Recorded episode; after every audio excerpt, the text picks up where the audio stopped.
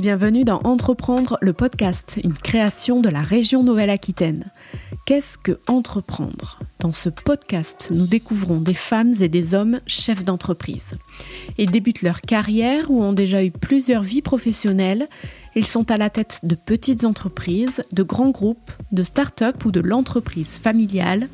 Ils encadrent des équipes soudées ou travaillent en collaboration avec des métiers très différents. Vocation, changement de vie ou évolution de leur premier métier, cette fonction de chef d'entreprise les définit aujourd'hui. Ici, ils témoignent de leur parcours, leurs succès, leurs échecs et surtout des valeurs et traits de leur personnalité qui leur font traverser cette aventure inédite de l'entrepreneuriat. Dans cet épisode, nous rencontrons Frédéric Pian à la tête du groupe CGPDM. Avec lui, on a parlé d'envie, de motivation, de pugnacité, de développement de l'emploi et de gestion de crise Covid. Bonne écoute. Bonjour Frédéric Pian, euh, merci de, de, nous accueillir pour discuter euh, ensemble autour de votre parcours d'entrepreneur. Vous avez 56 ans, vous êtes à la tête du groupe CGPDM, une entreprise qui loue commercialise et entretient du matériel médical. Vous avez un parcours atypique. Après une première carrière militaire, vous avez donc rejoint en 2001 cette entreprise créée par votre femme. Et en parallèle de cette fonction de dirigeant, vous agissez en faveur de la réinsertion professionnelle de militaires traumatisés. Vous allez nous expliquer tout cela en détail, mais avant, une première question, c'est quoi pour vous entreprendre? Entreprendre, c'est avoir l'envie euh, de de, de, de, générer quelque chose euh, et, et d'arriver à le porter à, à, à, son plus beau niveau, et je parle bien de beau niveau plutôt que de haut niveau. Pour moi, entreprendre en entreprise, c'est générer de la valeur et pour nous, dans l'entreprise, générer de la valeur, c'est générer de l'emploi. Comment passe-t-on d'une carrière militaire à une mission de dirigeant d'entreprise? C'est quelque chose de... Qui, pour moi est un peu difficile à expliquer. Pendant une bonne vingtaine d'années, 21 ans, 22 ans, euh, j'ai été dans des unités à très haut potentiel opérationnel et donc très très rarement à la maison. J'ai une épouse exceptionnelle qui souhaitait travailler mais qui devait s'occuper des enfants puisqu'elle était seule et donc qui a créé à chaque fois que j'ai été dans une affectation, a créé une société médicale Thierry. À chaque fois que j'ai été muté, elle s'en est séparée, elle m'a suivi normalement et on a recréé une autre jusqu'à ma dernière affectation où on est arrivé à Bordeaux où elle a créé la société médicale Thierry, euh, qui est une société de distribution de matériel médical plutôt spécialisée dans le handicap à l'époque. Et quand j'ai eu mon affectation suivante, euh, elle m'a tout simplement donné le choix entre euh, partir euh, en célibataire géographique ou quitter l'armée pour la rejoindre. Et donc c'est à ce moment-là que j'ai pris l'option de poser un peu les valises et de rester un petit beaucoup plus sédentaire. Donc je suis rentré dans l'entreprise comme, comme directeur général. Qu'est-ce qui vous sert concrètement de cette première expérience professionnelle dans, dans ce rôle de chef d'entreprise? Un style de management. Style de management qui, par là où je suis passé, m'ont appris, euh, il m'a été appris deux, trois choses. La première chose, l'exemple. La deuxième chose, la connaissance de ce que l'on demande de faire aux autres. Et la troisième chose, aider les autres quand ils n'arrivent pas. Donc en fait, si on le résume en une phrase, euh, dur, enfin en deux phrases, pardon, dur mais juste, mais plus dur avec soi qu'avec les autres. Quelles sont les plus grandes qualités pour créer au départ une entreprise selon vous et surtout ensuite pour la faire durer? La plus grande qualité, c'est la pugnacité. C'est la motivation. C'est l'envie de quelque chose. Alors je dis de quelque chose parce que pour les uns, c'est l'envie de gagner de l'argent, pour les autres, c'est l'envie de la reconnaissance. Pour, euh, pour nous, c'est l'envie de, de, générer de l'emploi, mais c'est dans tous les cas de figure une envie une envie profonde. Euh, cette envie, c'est, on y revient, c'est de la motivation. Et, et, et, ça, je crois que sans ces trois critères-là, ça ne peut pas fonctionner. L'entreprise, vous l'avez dit, n'a pas été créée ici, où nous nous trouvons aujourd'hui à, Martignas. Euh, elle y est depuis 1996. Est-ce que vous trouvez sur ce territoire de, Nouvelle-Aquitaine un dynamisme particulier? Oui. Nouvelle-Aquitaine est très certainement la pour la plus jolie des régions pour pouvoir aider les PME TPE à se développer. Et, ayant visité la France, euh, je crois que c'est la région la plus, dynamique que j'ai connue. Euh, très certainement de par ses dirigeants régionaux, euh, qui sont très très très impliqués dans les entreprises au profit, et, ça va très bien dans, notre culture, au profit du développement de l'emploi. Donc euh, oui, la région est, très, est très sincèrement pour moi la plus belle des régions pour les entrepreneurs. Comment on se forme au départ à être chef d'entreprise quand on part de zéro, même si on a une expérience professionnelle derrière soi? Au départ, cursus d'ingénieur d'ingénieur en mécanique générale, donc strictement rien à voir avec le métier que je fais. Mais malgré tout, structuration intellectuelle pour pouvoir ordonnancer, organiser les choses. Et ça, je pense que c'est quelque chose de fondamental quand on crée une entreprise et qu'on a décidé de partir vers de l'emploi, de générer de l'emploi. Je, dis que c'est un choix, hein, cette, envie de générer de l'emploi, parce que c'est dans notre pays une complexité sans nom.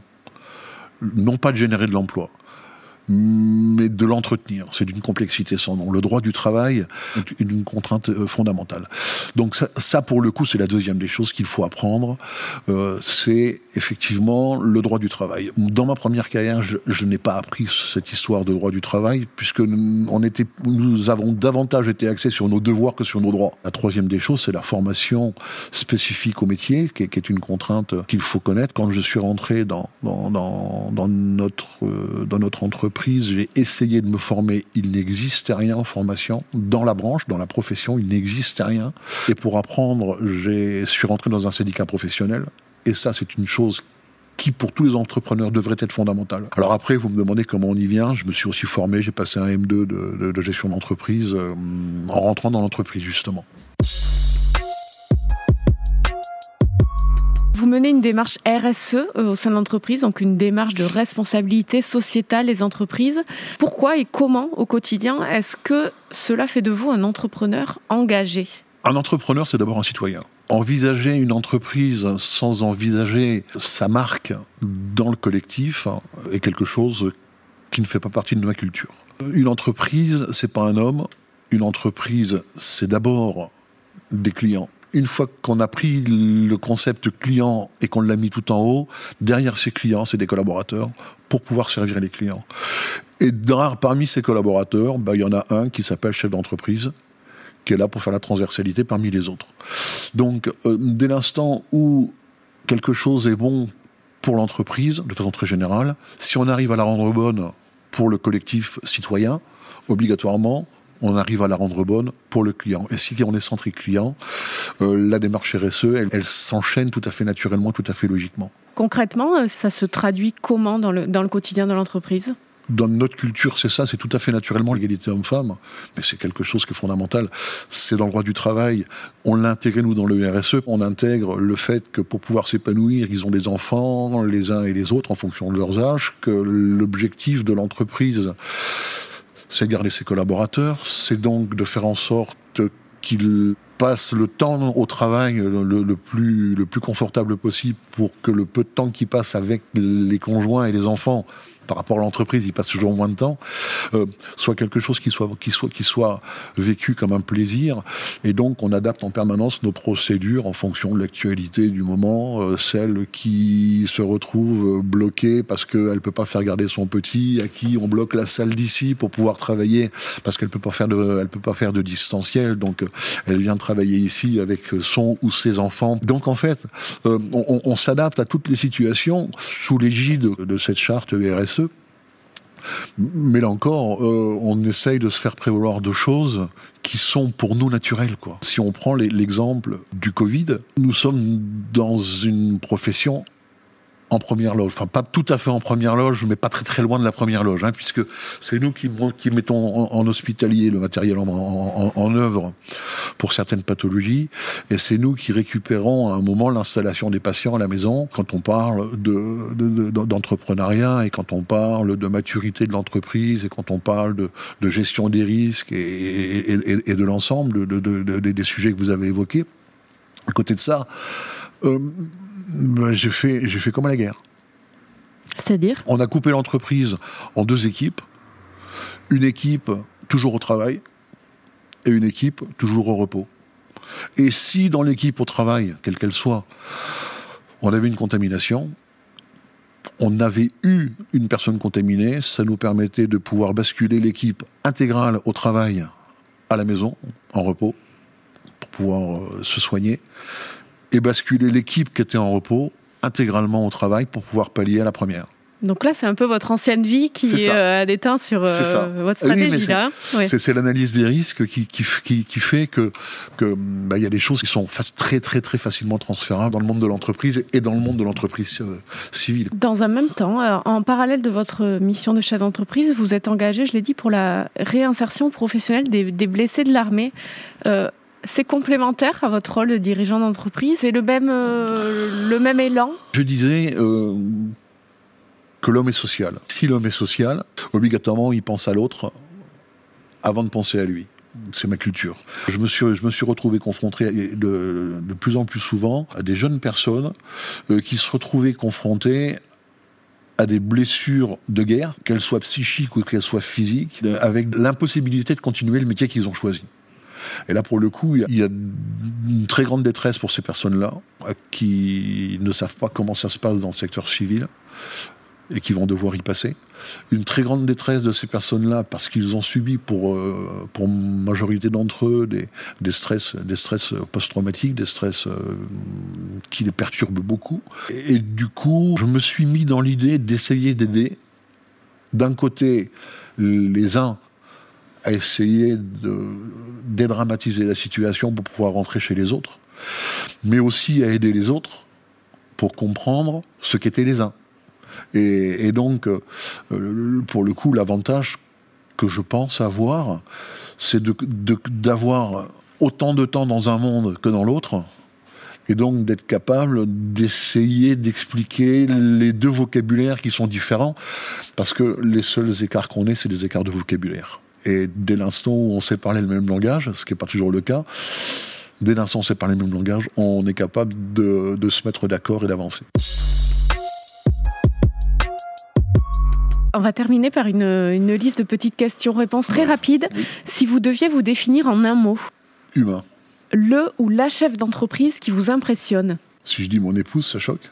C'est parfait. Si vous n'aviez pas été chef d'entreprise, ni militaire, vous auriez fait quoi? Chef d'entreprise ou militaire.